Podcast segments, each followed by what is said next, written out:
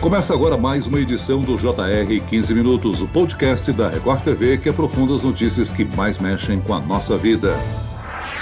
A Justiça do Rio de Janeiro determinou que os turistas devem sair de Búzios, uma das cidades mais visitadas do Rio de Janeiro, por conta dos avanços da pandemia do novo coronavírus. A cidade entraria numa espécie de lockdown novamente. A determinação é do Tribunal de Justiça. A decisão é amparada pela Constituição Quais os precedentes isso pode gerar para o país?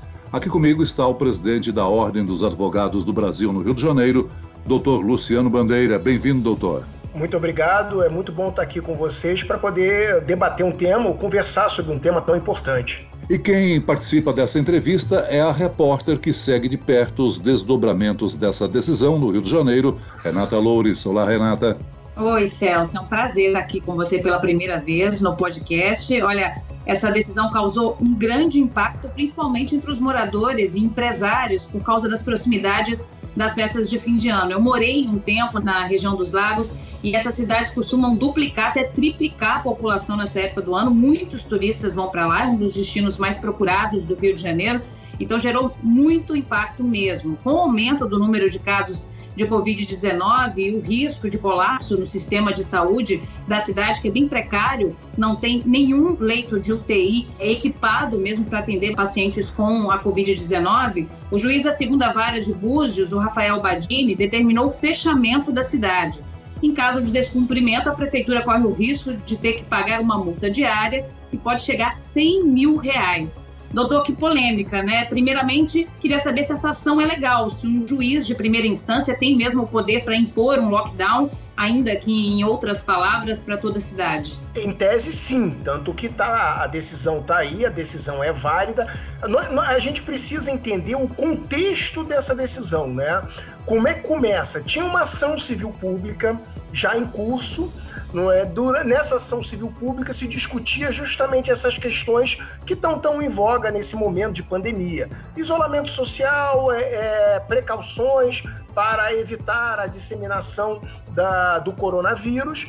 Nessa ação civil pública, o que, que aconteceu? A Prefeitura de Búzios celebrou o que a gente denomina TAC. O que, que é o TAC? É o termo de ajuste de conduta. E nesse termo de ajuste de conduta, ela ela a prefeitura assumiu a obrigação de tomar certas providências para é, é, evitar é, essa, esse alastramento da pandemia do coronavírus. Bem, ao longo do tempo, ao, ao, que consta, não é? Lógico, nós não estamos com os autos do processo aqui, mas ao que consta, é, é esse TAC não foi cumprido pela prefeitura de Búzios. E aí veio a decisão. O que a gente tem que olhar numa decisão como essa é, é sopesar, ou seja, avaliar os prós e os contras, as consequências da decisão. Lógico, a decisão judicial ela é para ser cumprida, você pode interpor, tem recurso. A informação é que hoje, provavelmente, nós teremos durante ao longo aí do, do dia uma apreciação de uma providência da Prefeitura de Búzios para a presidência do Tribunal de Justiça. Vamos ver se a decisão vai ser mantida ou não, mas o que existe hoje é uma obrigação de, em 72 horas, se esvaziar todos os leitos de hotel e que se providencie o lockdown, o lockdown da cidade. De acordo com a ordem judicial, a cidade de Búzios deve voltar às medidas restritivas adotadas em março, no começo da pandemia, como o fechamento das praias e do comércio. Os restaurantes voltam ao sistema de delivery e só as lojas que prestam serviços essenciais, como padarias, mercados, farmácias e também as distribuidoras de água e gás, podem abrir presencialmente, mas respeitando a capacidade máxima de atendimento de 30%. Ontem mesmo, os empresários e comerciantes na cidade fizeram um protesto em frente ao Fórum e à Prefeitura de Búzios, pedindo a suspensão do fechamento da cidade. Você acredita, doutor, que a prefeitura ou a justiça podem ceder a essa pressão popular? Em princípio, o judiciário ele deve se ater à lei e não à pressão popular, porque muitas vezes o poder judiciário ele tem, ele deve e precisa tomar decisões impopulares. Não é? Mas é, é, naturalmente, mas isso não separa o que eu falei antes. O Poder Judiciário, no momento de proferir uma decisão, lógico que a Constituição, a lei, os fatos são primordiais, mas também tem, é, é necessário haver uma avaliação das consequências da decisão, especialmente as consequências econômicas de uma decisão. Como você colocou, é um lockdown, mas com algumas restrições que já se passou. E aí nós temos que indagar: será que a única solução, a única possibilidade é a, a, a, esse fechamento absoluto, porque a gente sabe quais serão as consequências econômicas para uma cidade como Búzios de, nesse período de fim de ano, é, ter o um fechamento completo. Lógico que uma perda econômica nós teremos, como nós estamos tendo durante todo esse ano. Mas será que a gente precisa esvaziar os hotéis? Será que não existem medidas que garantam é, a ausência de aglomeração, a ausência de, de evitando festas, confraternizações, é, é, a, a, a, os restaurantes funcionando em sistemas onde já funcionou, ou com garantindo o distanciamento. Será que não era possível isso? Então, essa que eu acredito que é a grande questão. Porque ninguém nega que nós temos uma pandemia que é muito grave e, como mesmo foi colocado aqui, Búzios sequer leito de UTI tem. Então a situação ela é excepcional. Mas será que não existe um outro caminho que vai minorar em, em alguma, algum grau as consequências econômicas da, de, da, da decisão? Doutor Luciano ressaltou muito bem, né? Porque muitos lojistas passam o ano se preparando para as épocas de Natal, que é o feriado com maior poder de comercialização, de vendas. Essa decisão dificulta, sem dúvida alguma, o comércio justamente na semana mais importante para os comerciantes. Eu pergunto o seguinte: por que só Búzios? Por que, que outras cidades essa restrição não foi adotada? Não, é verdade. Isso é um questionamento importante. Por que foi Búzios? Aí, o, por que está acontecendo esse Búzios? Mas como eu, como eu tô, eu, tô colocando aqui, realmente uma das a consequência principal dessa decisão, de uma decisão tão dura, é porque o próprio prefeito, própria municipalidade, o próprio prefeito, a prefeitura de Búzios, celebrou um termo de ajuste de conduta. E aí e assumiu um compromisso de tomar certas providências.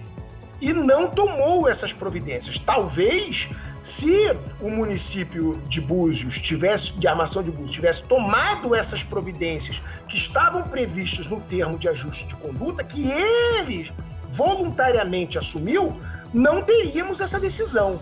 O que é importante é que a gente saiba o seguinte: o bem maior, o que a gente deve proteger em primeiro lugar é a vida. Esse é o bem maior.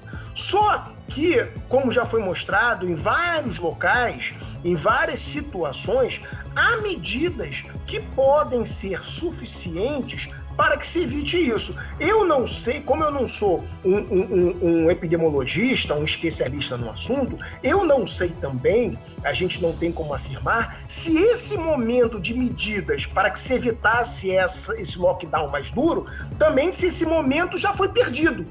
Talvez esse momento tenha sido perdido no momento que a prefeitura não cumpriu o termo de ajuste de conduta. E chegou num ponto tão extremo não é? Que só mesmo o lockdown para evitar uma, uma, um mal maior e a preservação de vidas. Então eu acredito que a grande discussão que existe aqui, a grande discussão que existe aqui, a discussão jurídica, é a discussão jurídica, é se existem medidas que sejam garantidoras da vida, mas suficientes para preservar um, um, minimamente a economia de Búzios. E em segundo lugar, se as providências ainda podem ser tomadas.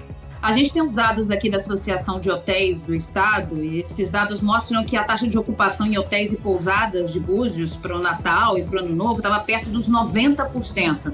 Então a cidade estava aí entre as cinco mais procuradas do estado nessa época. E a gente fala muito de hotéis, pousadas, mas tem também as festas que estavam programadas para o Réveillon, os restaurantes, tem pelo menos cinco festas marcadas para virada, tem ingresso custando mais de 3 mil reais. E a minha pergunta é: como é que fica o consumidor nessa história? Quem arca com esse prejuízo? Não, sem dúvida nenhuma. A não realização do evento, o consumidor ele terá direito à restituição do valor.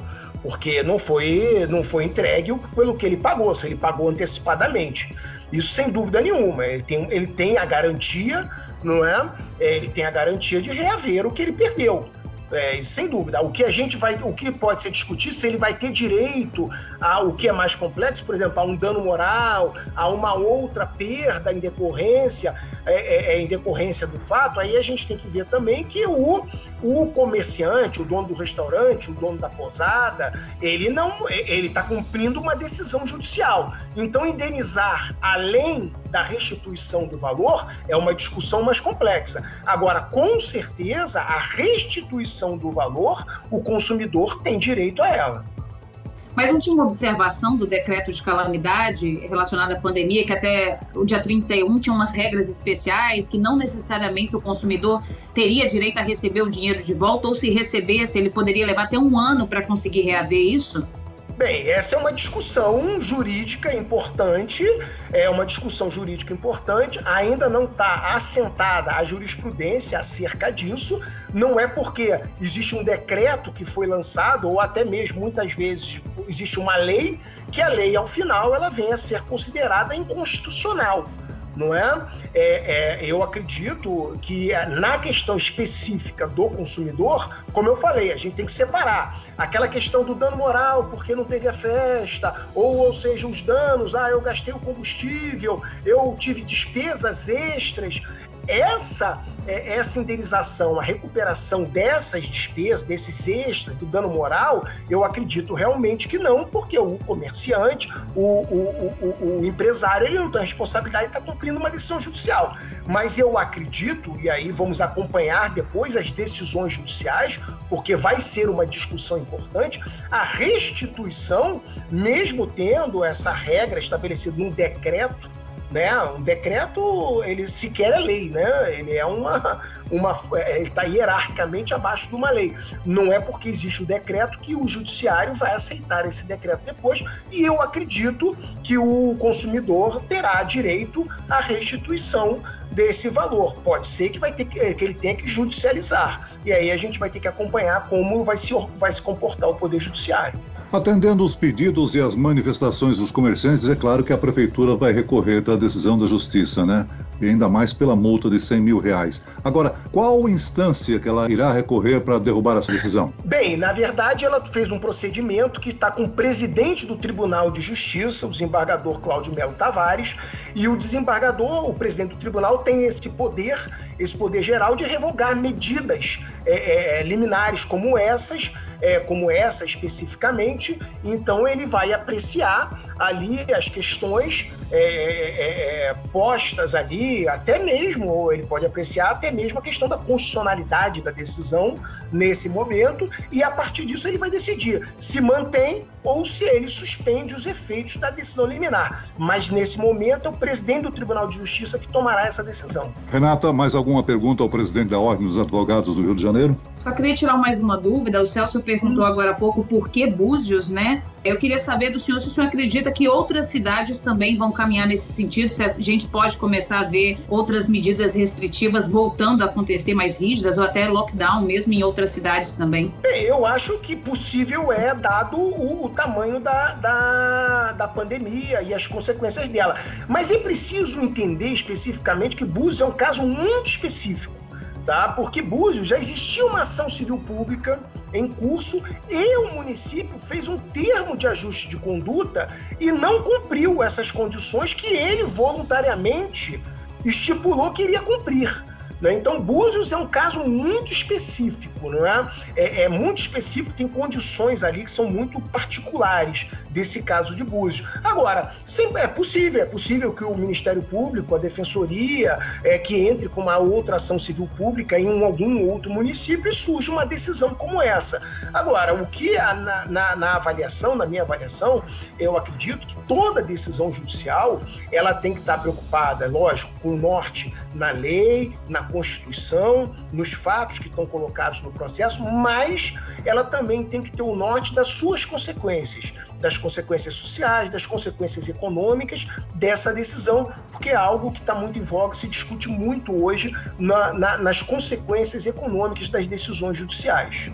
Muito bem, nós chegamos ao fim desta edição do 15 Minutos. Eu agradeço a participação do presidente da Ordem dos Advogados do Rio de Janeiro, doutor Luciano Bandeira. Obrigado, doutor. Foi um prazer. E agradeço também a presença da repórter da Record TV, Renata Loures. Obrigado, Renata. Foi um prazer, Celso. Precisando, podem contar comigo. Após mais de 100 edições, o JR 15 Minutos fará uma pausa neste final de ano e retorna no dia 4 de janeiro. Eu agradeço a você que nos acompanha desde a estreia do nosso podcast nesse ano de 2020.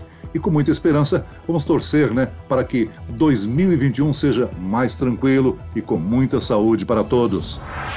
Esse podcast contou com a produção de Homero Augusto e dos estagiários David Bezerra e Larissa Silva. Sonoplastia de Pedro Angeli. E eu, Celso Freitas, te aguardo no dia 4 de janeiro com uma nova rodada de entrevistas. Até lá!